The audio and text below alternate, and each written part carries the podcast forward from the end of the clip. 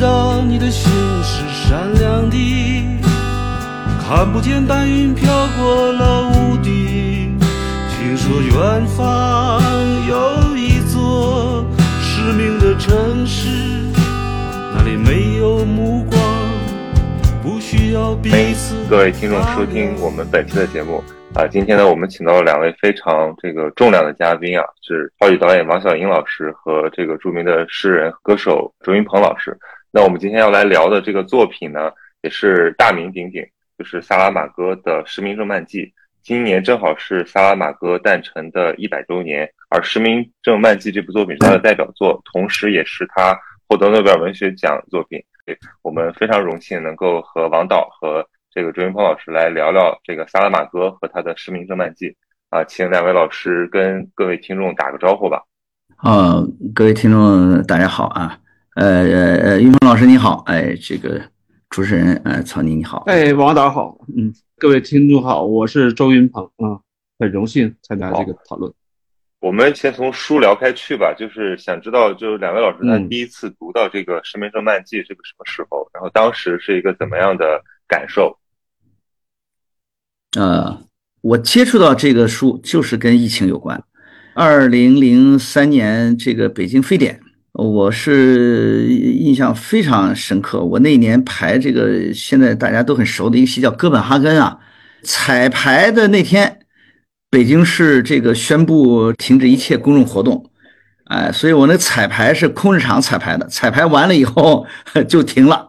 停了嘛，大家就都在家里边待着，就跟现在那个寂寞情况是一样的。那么在家里待着呢，这个也还还是可以出去的啊，然然后也有报纸。有一段时间呢，就闲着没事儿嘛，就看报纸。这个报上呢有一个版面，他在介绍世界文学史上跟瘟疫啊有关的文学作品啊，里边有这个《十日谈》《鼠疫》《失明症漫记》。那我一看他那个情节的介绍呢，我就觉得非常震撼。呃，因为我们当时就身处在疫情之中嘛。就觉得疫情给人的生活、给人的这个社会存在，包括给人这个相互关系，乃至于对这个自己生命的这种认识啊，都会非常不一样的。那看到那个介绍，然后就去找那本书。当时呢，我是因为马上要去美国，然后我就请我们这个国家话剧院的一个编剧，呃，我就说那个你们找找这本书，找着以后呢，也许我们就可以改编成一个话剧。当时看着那个就准备改编话剧了。然后等我从美国回来的时候呢，我那那两个朋友已经找到这个书了，然后看了以后觉得确实是非常的震撼啊。后来很快我们就把它做了一个一个戏剧的改编，而且是全世界首次把它改编成一个一个一个戏剧作品。哎，就是相当于是疫情体验这个呃现实，也刺激了您对这个作品兴趣。对，当时有个很强烈的感受，这种强烈的感受现在恐怕大家非常普遍的都会认识到。你在疫情中间，你会觉得生活发生很多变化，特别是人，你会看到很多很多你在日常生活当中你看不到的，呃情况，特别是看不到的人的心理的变化，甚至是这个生命深处的变化，你平时是是看不到的，有很强的这种感受。那个书就是给我这种这种强烈的印象啊，它就跟我那个在疫情当中自己的生命经历也就耦合了，相当于，嗯。哎，其实我们知道这个作品的这种很奇幻的设定是相当难以视觉化的。我也看了您的那个话剧版本的这个影影像，其实我觉得还是非常能够击中观众的，能够让我们感受到那种人的扭曲，或者说那种文明的脆弱。是，嗯，那请周老师说说吧，因为您也有一首非常巧，都叫《失明的城市》，这首作品也非常的大家耳熟能详。我跟那个王老师角度是不一样，我是眼睛九岁以后就失明，有十年前吧，我读了这本书，原来就很喜欢萨拉玛戈，读过他那个《修道院记事》啊，那是另一部很玄幻的中世纪玄幻小说那种。后来看哦，这个书就这本书的名字就很吸引我，啊，他就是《失明症漫记》嘛，从失明者这个角度也很感兴趣，然后那个时候就把这个书读了，呃，我印象很深的就他那个描写失明，他说。失明并不是黑，它是牛奶一样的乳白色，眼睛里好像被植入了一个牛奶的海洋。我这个描写太传神了，其实作为失明者，你会了解，它并不是大家说的哦，你什么眼前黑暗，这只是一个形容词，但是不准确，因为你有黑的概念，你还是有视觉的，黑也需要看嘛，它是一种没有色彩的东西，就像他说的是牛奶一样乳白色的海洋进入你的眼睛里，它周围是白色的，所以又说成是白色的一种瘟疫啊。包括博尔赫斯后来有一篇文章论失明，他也说，其实不是黑，是那种灰色的雾啊，或者乳白色的什么东西。哎，我觉得这个写的太传神了，起码萨拉马戈应该调查过这个事儿，可能问过真正失明的人。据说是他自己右眼出现过一些眼疾，有有有个短暂的失明。他亲身有体验的是吧？他虽然是个荒诞小说，但是他自己是有细节的。我觉得这个细节是很重要的。尽管你有概念，但是你细节不到位。依然不能打动别人。这个小说就是它是有细节的，细节非常真实。作为失明人一看，哇，这是真是这样，他描写真好。我觉得这一点也需要肯定他这个小说。嗯嗯，所以您当时改编的这个作品，其实是有一种就是感同身受的感觉，是吗？其实我跟他那个想象还不一样。我我当时设想从无障碍这个角度，就视障人一个城市的盲道应该通畅啊。然后它的无障碍的厕所应该什么样啊？它是阐释一种人们在瘟疫中的一种人性的邪恶的暴露，但是我的方向是跟它相反的，我是想象有个乌托邦的城市，就都是失明的人，他们互相的就是帮助、互相理解那种。如果这个城市都是失明的人，也不见得能互相理解。就像萨拉马戈他说的，可能会会互相更邪恶，就有可能是这样。这种乌托邦有可能本身它会制造邪恶，就像他的小说里那些人并不互相同情，他们在隔离的时候，你看也有强权，然后也有互相的迫害，可能他那个更真实。嗯，他这个设定啊是非常有意思的，因为我觉得大部分读者在读到这个小说的一开头，可能都会觉得有荒诞色彩，但是随着读下去就有点毛骨悚然了，因为它里面的这个人的扭曲确实很符合逻辑，而且也确实是好像。呃，现实在一直帮我们做阅读理解，就是我们如果真的有亲身经历的话，你会发现，他他前面就暗示了，比方说失明了那个人送他回家，然后把他车给偷走了，这个是有邪恶、有自私的，这个也也有它的象征性吧？他为什么要传染，是吧？他就跟邪恶一样，邪恶也会传染，愚蠢包括嗯都会。就他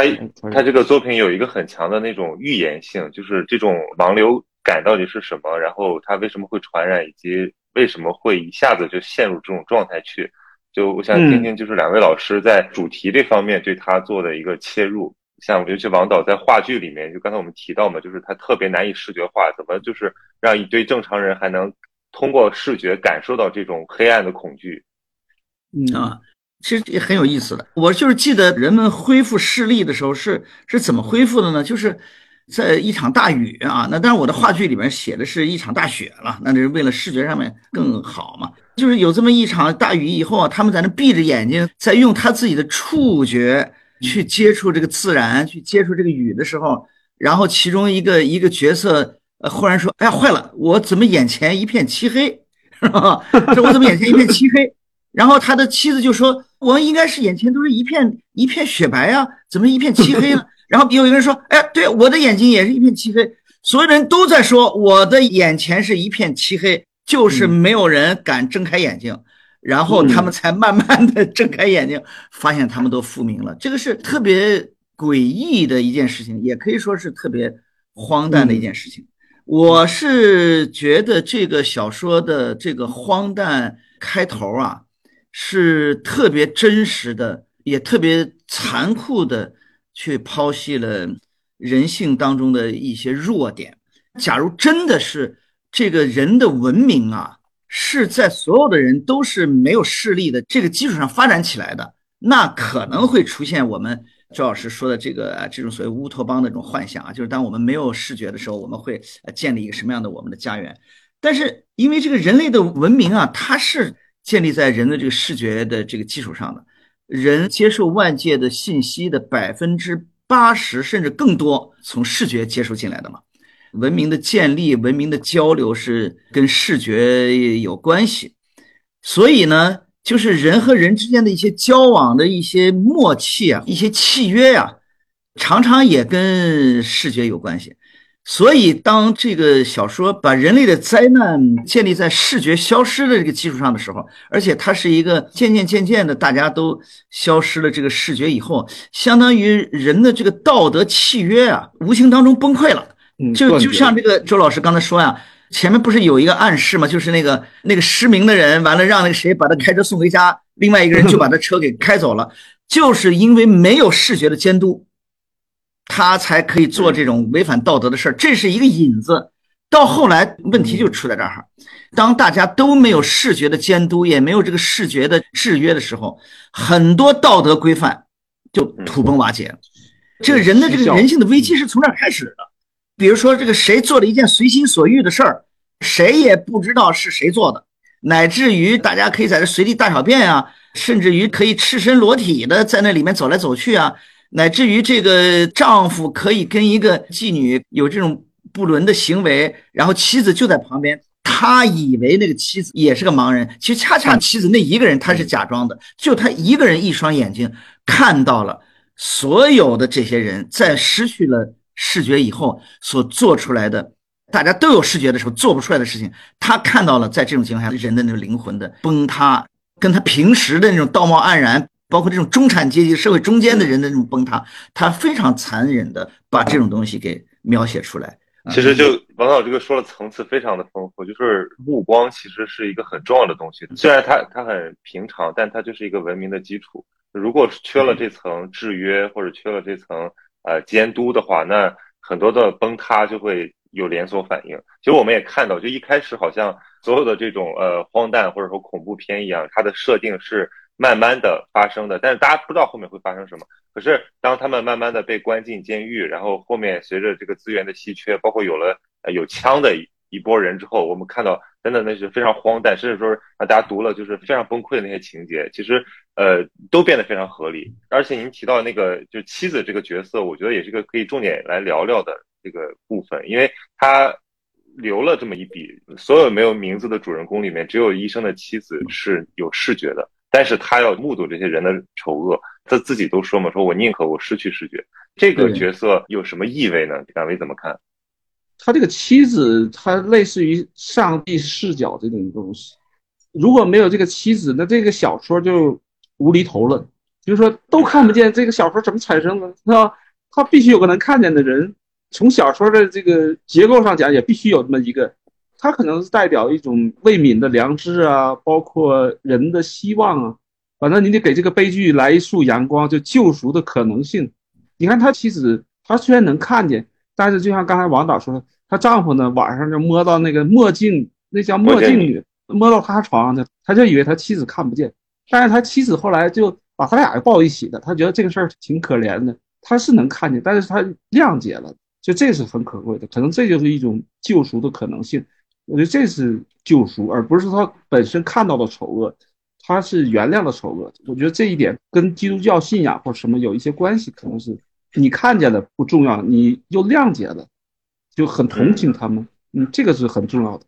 嗯。因为按照一种逻辑推演呢，如果大家都失明了，然后有一个人能看见，那其实他也有可能成为一个新的欺压者，或者说他也黑化了，他永远闪烁着一种圣母的光芒。就这个确实是有一点那种神性色彩，读起来感觉。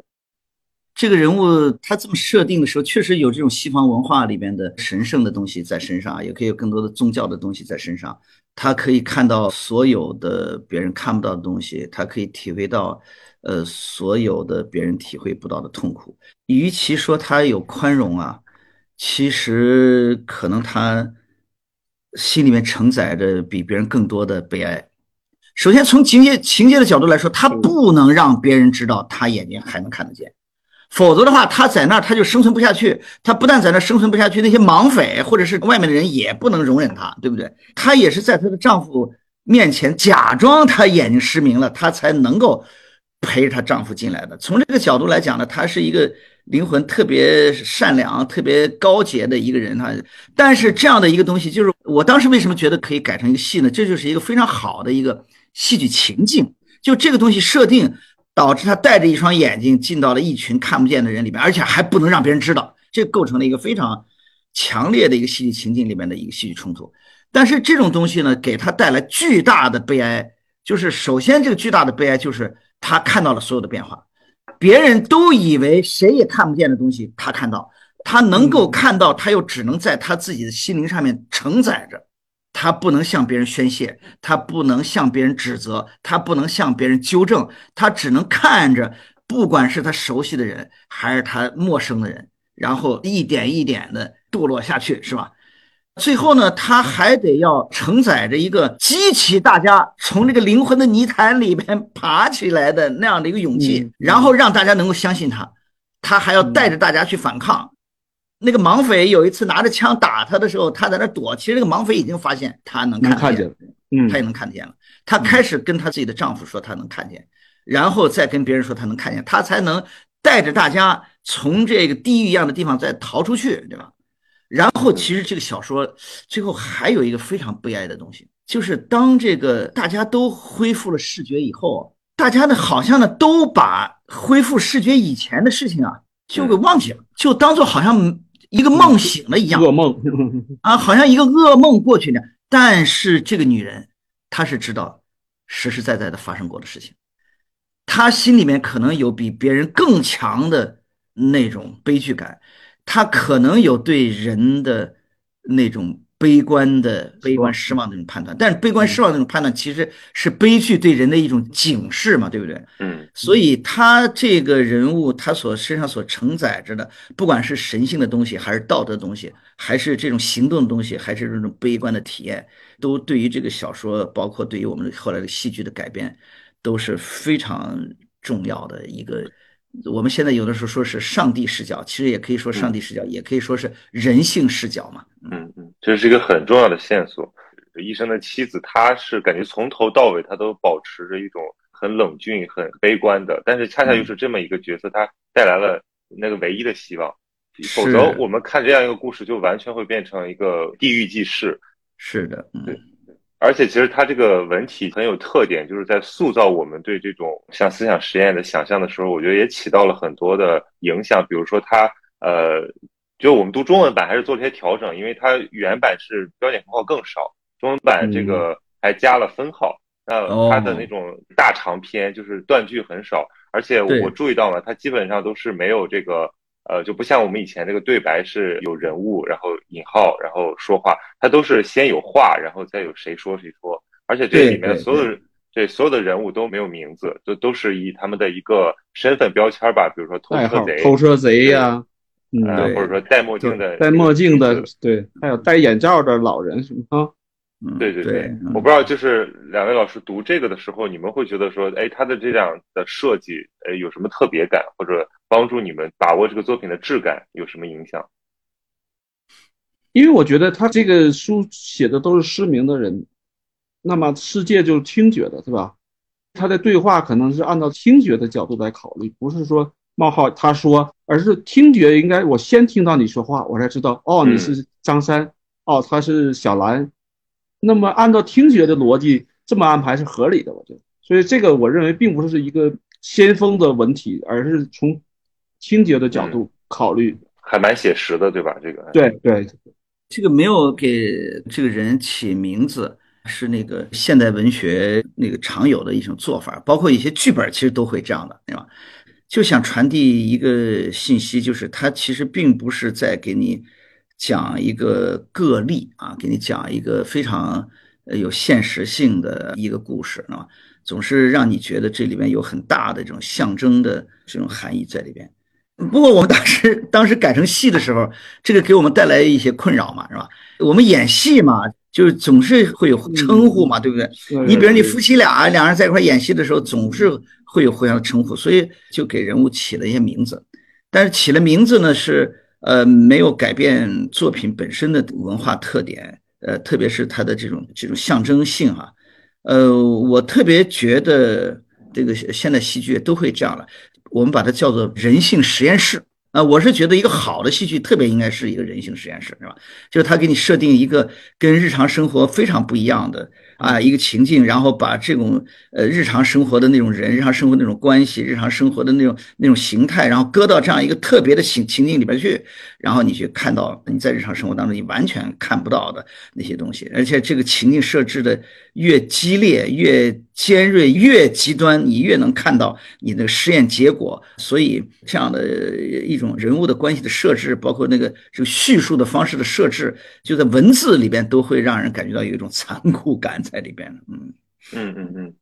对，刚才王导还没上线之前，我跟周老师在聊，就是说现实在帮我们做阅读理解，就是因为这个作品其实九八年出版之后就风行一时，但是就因为这次的新冠疫情啊，这个作品好像又在，尤其是年轻读者的层面，又又得到了一次流行，关注这个小说了，嗯，对对对，因为以前可能这个题材比较沉重吧，然后包括也会引起很多反思，所以我觉得它好像不是一个很被。广泛分享的这么一个话题，至少可能比起加缪的《鼠疫》，可能我觉得萨拉马戈的这个《失明症漫记》要更小众一点。但这次其实我发现，就是很多讨论到这个作品，包括种种的这个内容节目，包括现在很多网络的视频对这个作品的解读，我觉得这个其实也可以展开谈一下。因为刚才呃王导提到了，就是有一个很巧妙或者很让人悲哀的设计，就是当灾难过去之后，好像一下子大家就忘记了。或者说，大家就有意无意的去回避掉这个痛苦，那那些非常丑恶的部分。这个跟对对对，跟加缪的鼠疫也有一点呃相似之处。好像我们经历了非常状态之后，大家都有一种失忆症。所以读这个作品的时候，刚好它就是一个呃一个清醒剂吧，就是让我们意识到，就是这一切是怎么一步一步滑坡的。道德是一个多么脆弱的东西。是。其实大家都是倾向于忘记自己不愿意面对的事情啊，忘忘记那些自我保护吧，哈，对对，不愿意记忆的那些经历。从个人来说是这样的，从社会来说，从更大的人群，甚至就是民族经历，常常都是这样。但是文学有的时候，它从这个角度，它会提醒大家，其实。我们经历的东西，它并不是从此就销声匿迹了，对不对？你如果要是不正视它的话，它可能永远存在在人的人性当中。然后你不愿意见到的那些事情，它可能还会再次出现、再次发生，甚至会越来越严重。包括我们的社会民族经历的有一些东西，如果我们真的不去面对、不去反思，呃，或者是不去思考我们自己的话，那很多东西其实可能过去了以后，它还会重演。那你像这种生命经历啊，我是觉得我们每个人啊都愿意自己生活的很很平静嘛，很平安嘛，很平和嘛，对不对？但是当你平平常常过的时候，你会不知道。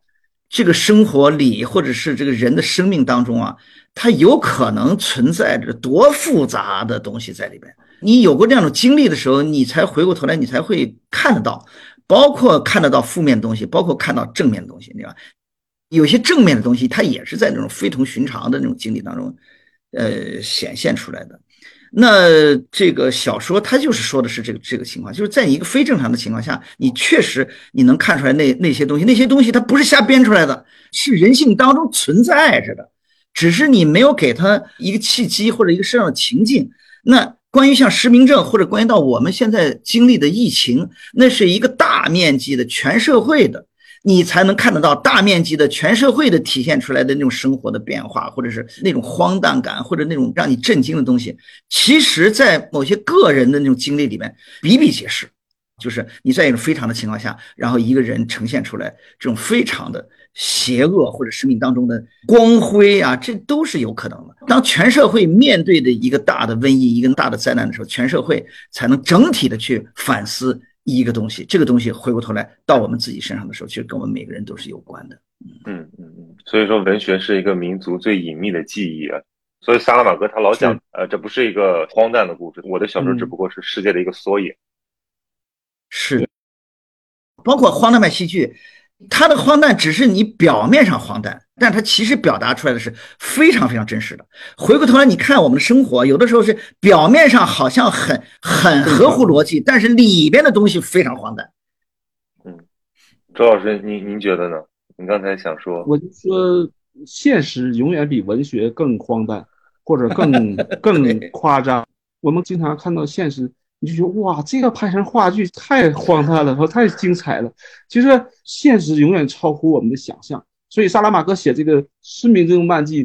没有发生疫情的时候，我们觉得哦，这好荒诞，这怎么可能？这这这这么邪恶？但是你当身边发生了一些，你就哎呀，他写的好像很现实啊。为什么现在人重新关注这本书？就是说现实把它印证了一下。现实说这个东西比他写的还要荒诞。疫情期间有个姑娘住在电话亭里那个故事，嗯，我觉得这太荒诞了。住在电话亭里住了一个月，还是住了很久？那你说这要拍成话剧，谁会相信呢？他觉得哎呀，这不瞎编的，这哪这事儿？但是现实就是说，文学家的想象力是永远超越不了现实。只要你去观察，对这个疫情封控期间，我就刚好在上海，然后我也是借那个。借那个机会，就是重新读了这个《失明症漫记》，重新读了《鼠疫》。其实发现，真的以前有好多没有注意到的细节，都特别深刻。包括《鼠疫》里面讲的那种人心之间的隔膜，就是尽管大家在遭受同一场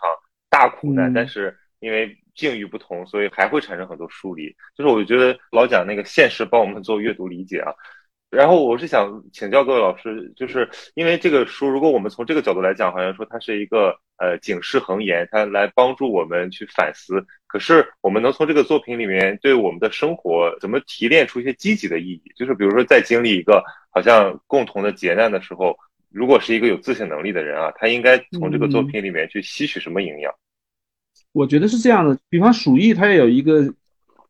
救赎的一个塔鲁医生啊，我记得有个大夫。在鼠疫里，就是这个书的希望嘛。加缪就是号召这种反抗荒谬的，嗯，就是你要疫情传染，你不是最可怕的，最可怕的是人们在疫情中退化成野兽，这是太可怕了。就是说，我是人，我去承受这个疫情，我去治疗，但是我保留人的尊严。但是你不能像失明症的漫记这样说，大家就后来成为野兽了，那个是最可怕的。你疫情当然是天意，你只能尽人力。而听天命嘛，但是成不成为野兽，你自己可以做主。就是说怎么能在这种环境下不蜕变成兽，还保有人的尊严？我觉得这个是应该吸取的。哎，是这个周老师，这个是讲的是很深刻的，就是这样的一个意思嘛，就是你对你自己的灵魂负责，对不对啊？否则的话，就会出现那个。对你的监督的有些缺失或者监督力度不够的时候，你就会自己放纵自己了。他的这个《实名制漫记》是从一个非常极端的一个角度说这件事情的。一开始只是大家在那抢床位，然后就开始在那在那拉屎是吧？然后开始在那偷别人吃的，完了以后以为人别人看不见，就发生这种不伦的关系，一直到最后他的这种是非或者他的这种尊严吧，他是一步一步的堕落下去的。如果要是失明的头一天让人们这么去做，这个不可能是个问题。他一点一点的堕落，就是因为他一点一点失去了自己的道德底线。如果这个东西只是建立在一个所谓视觉的监督上的话，它是个外部的，你没有从内心里边的那种良知的自我的监督。所以今天也一样，今天我们的疫情发生的很多很多事情，很多很多荒唐的事情，很多很多让人愤怒的事情，很多程度上其实都是在考验你自己的灵魂里边有没有起码的良知，你对你自己的行为有没有起码的约束，有没有起码的善恶的这种观念。如果要是这个东西蔓延到更大的社会的层面的话，这是非常非常危险。所以我觉得像《实名证漫记》这样的戏，它不是在讲一个故事，不是在讲一个传奇，更不是在讲一个天方夜谭的事情。它对人，甚至是对整体的人群、人类的一个非常重大的一个警醒，就是我们需要对我们自己的灵魂负责。嗯嗯嗯，因为有的时候那个堕落者他集聚之后，就往往会把这个东西变成正当的，就是对啊。当大家都这样的时候，你不堕落的人反而是异类了嘛，对不对？就像大家都失明了以后，然后有一个不失明的人，反而是异类了。对，就是作为读者去看，像刚才您提到那个情节，就是有枪的这帮人，他也要求献祭女人嘛。我们觉得这个简直是极大的恶。可是主人公的反应，他们都觉得这是生存，这个是一个我必然的选择。那不然这样能怎么样？甚至有人愿意说我主动过去，这样是不是就可以接受他们的保护？这个我就想提一下，就是说。萨拉玛戈他对政府组织的一些看法。萨拉玛戈其实是一个有有点那种无政府主义 倾向的一个作者，觉得人们不需要被统治。所以其实你看他小说里面的这些政府啊，包括这些权威力量都比较无能，甚至比较丑恶。就是没有起到保护的作用，然后基本上都是在虚张声势，或者说在拖延时间，然后最后就一走了之，推卸责任。所以等到这个复明的时候，大家发现这个城市已经伤痕累累。所以说，我觉得可能这里面就有一些他自己的意识形态上的，包括这种对人类社会的理解。呃，是的，其实他确实是对体制他是有一些批判意识的。比如这个疫情刚刚开始，体制还是在运转的。但是体制的运转呢，就是按照体制的逻辑去推断，然后按照体制的逻辑呢去做。比如说需要这个尽快调查，就像我们现在要说要做流调一样嘛，对不对？根源在哪儿，然后扩到哪儿去？完了以后就要把所有的人控制到一个废弃的兵营嘛，那是一个废弃的兵营嘛。说说是接受隔离是支援全国的这个善举吧。对呀，对呀。说实在的，这个体制它是有可能这么去做的嘛，对不对？你体制一开始这么去做也无可厚非。我们现在很多东西也是要这么去做嘛。但是他的小说就是要把它推到一个更极端的角度的时候，他才能看到这个正常的逻辑后面，他可能会出现的不正常的东西出来。比如说，为了不让这个事情扩散，坚决不许里边的人出来，他的命令是死的，就是你如果出来就给你射杀。这种东西就开始走向了所谓体制应该做的事情的反面嘛，对不对？你体制本来应该是为人工作的、为人存在、为人服务的嘛，对不对？然后这里面出现过把那个偷车贼给杀掉的事情，还出现过这些人要要往外冲的时候那种大规模的射杀。在这种情况下，体制已经完全做不到体制应该做的事情，开始渐渐渐渐走上它的反面了，这样。嗯，对。周老师有什么有什么评论吗？就是关于他作品里的体制。嗯嗯，我觉得他的救赎还是靠自己。比方这个医生的妻子是吧？他在救赎这个事情，他在把这个地狱一点点变回人间啊。体制在这里好像起不到什么作用，然后还是靠个人吧。对，就感觉如果是个人还保有一丝尊严的话，那是对有可能救赎的。对我，我发现好几次提到了尊严，好像那个独眼那个眼罩的老人有一回讲演还说什么，他就说我们不能失去做人的尊严，好像是跟大家说话。对他就是他说的，我们已经已经掉到了地狱的最底层了，那我们还要还想继续堕落下去吗？就他说的这个《施明正漫记》，后来他觉得每个人的拯救要靠自己，他都说到什么程度上面去了？他都说到连神都救不了你。嗯，他们后来有一个情节嘛，就是他们出来了以后，那个摸到一个教堂里边去了嘛，这谁都看不见，但是那个女的看得见嘛。然后他就跟他们说嘛，说每一个神像，那个眼睛都是被蒙着的，连神都把人类给抛弃掉了，或者说他不忍看到人类是如此的堕落，是吧？那个时候他的那种悲剧感是最强的时候。我们话剧也是也是在那个地方的时候，悲剧感不是表达的最强的时候。当你如果意识到。连神都抛弃你的时候，你会觉得你自己的灵魂啊，真的像一个孤魂野鬼一样。那么你要不要继续留存在这个世界上？那完全看你自己了，完全看你自己能不能拯救你自己了。或者这么说，就所有的苦难其实都是个人问题，它不是个集体问题。就算你大地震了，死了十万人，它还是个人问题，因为十万人也是十万个一个人嘛，是吧？嗯。所以所有的救赎也应该也是个人问题，不可能集体救赎，是吧？比方我们过去说的乌托邦，就是一种集体救赎，大家一起进天堂或者一起怎么怎么样。但是这本小说告诉我们，就是救赎就是个人问题，灾难也是个人问题。对，回到个人，对，因为这个最后会感觉好像尊严是一种最大的折磨，就是你堕落就堕落，然后你保持生存本能，你也可以继续活着，哪怕是苟延残喘。但是，一旦你有良心，那你成为最痛苦的那个人。我觉得这一点上，是不是在当下这个时刻，一个比较非常态的时刻，能够最大的激发读者的共鸣？因为我看到的都是对现实很关注的一些读者，他从这个作品里面去找启发、找慰藉。这个有人能够在这个里边看到痛苦，呃，那那还是就是人的。一种希望嘛，就是有痛苦嘛，你你才有救你才有可能有反思嘛，对不对？最害怕的是，虽然这个周老师说每个人都是个人的事，但是最害怕的就是这个这个个人太多，是吧？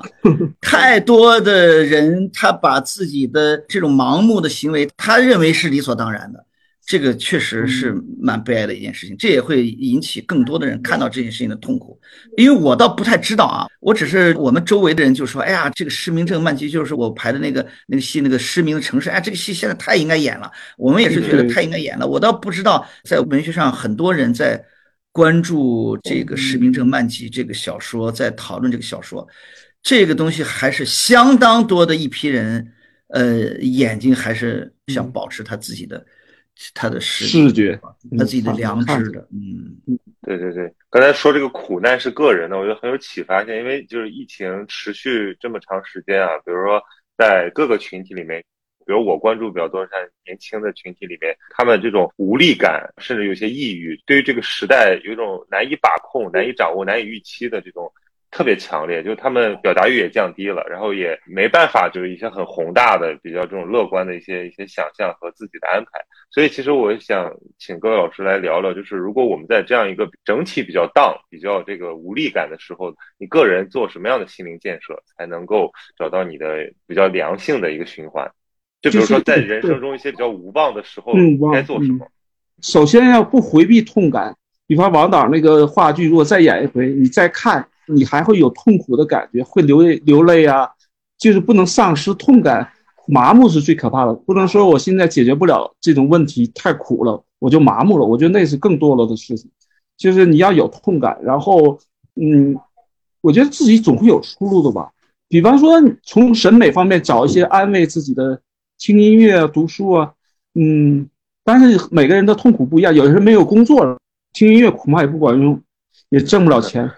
其实我也没有一个偏方说包治所有的人，不可能的。但我知道应该不要做什么，就不要麻木，保留这个痛感是有必要的。因为有些病是没有痛感，就是那种麻木，那个是最可怕的。有痛感就是还是有希望，我觉得是这样。嗯嗯，包括有困惑也是有希望。是我我是完全同意的这个说法。刚才前面我是也说到这个吧，就是你需要保持你心里面的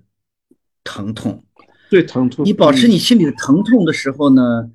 你就是有判断的。人如果失去了基本的判断力，你就真的没法保持着你自己的人格在这生活着。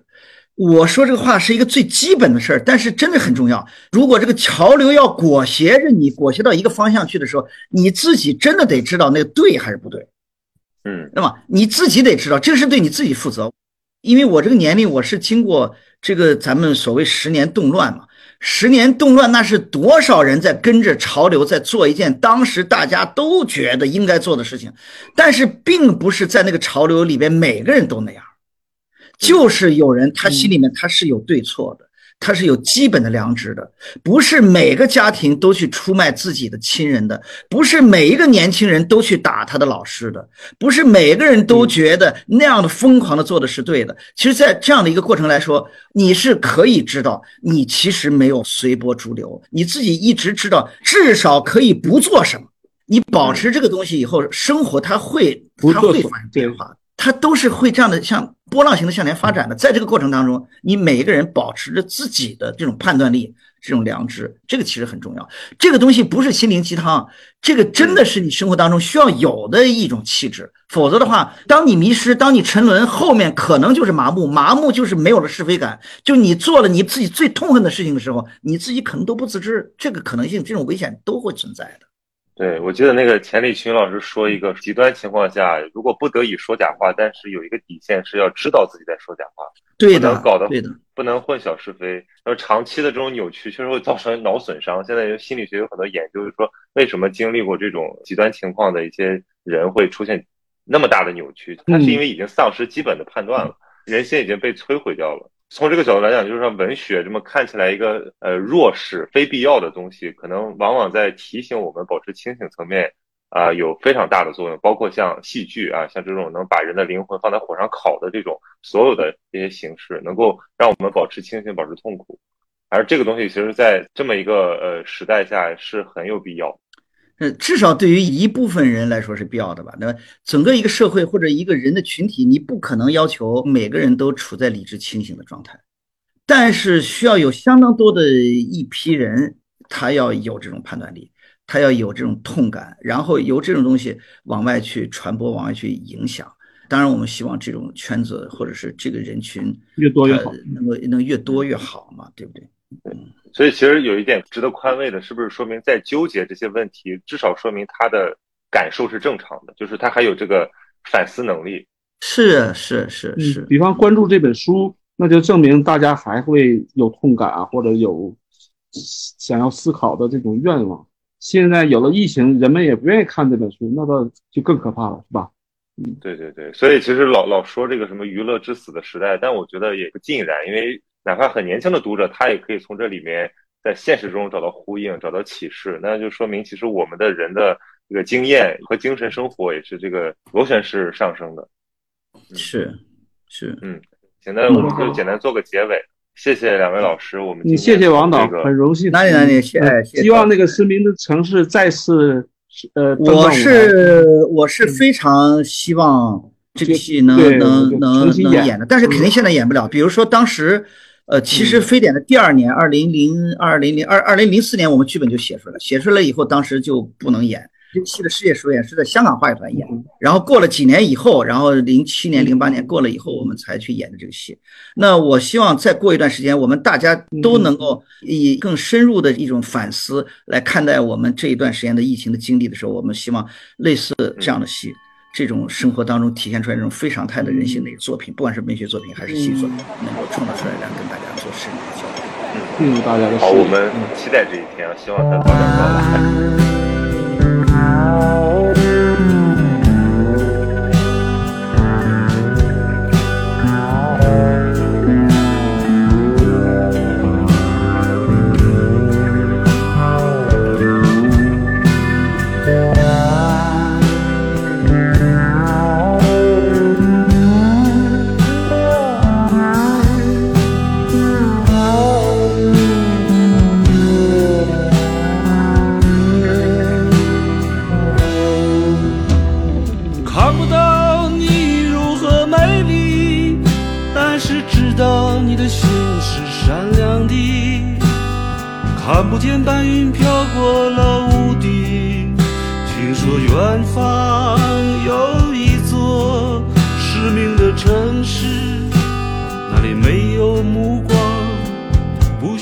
彼此打量。在那座失明的城市，所有的盲道都是安全的。跑来跑去的大狗和小狗，可以带上你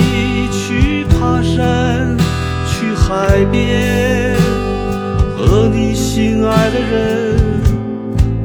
去约会。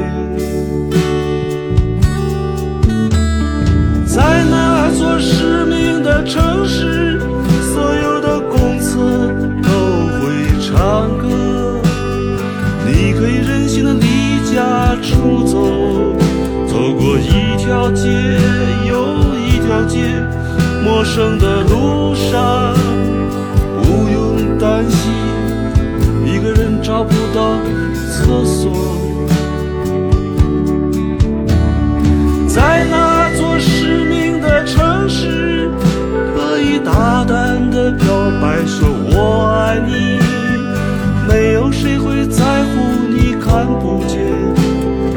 看不见，我看不见，他也一样。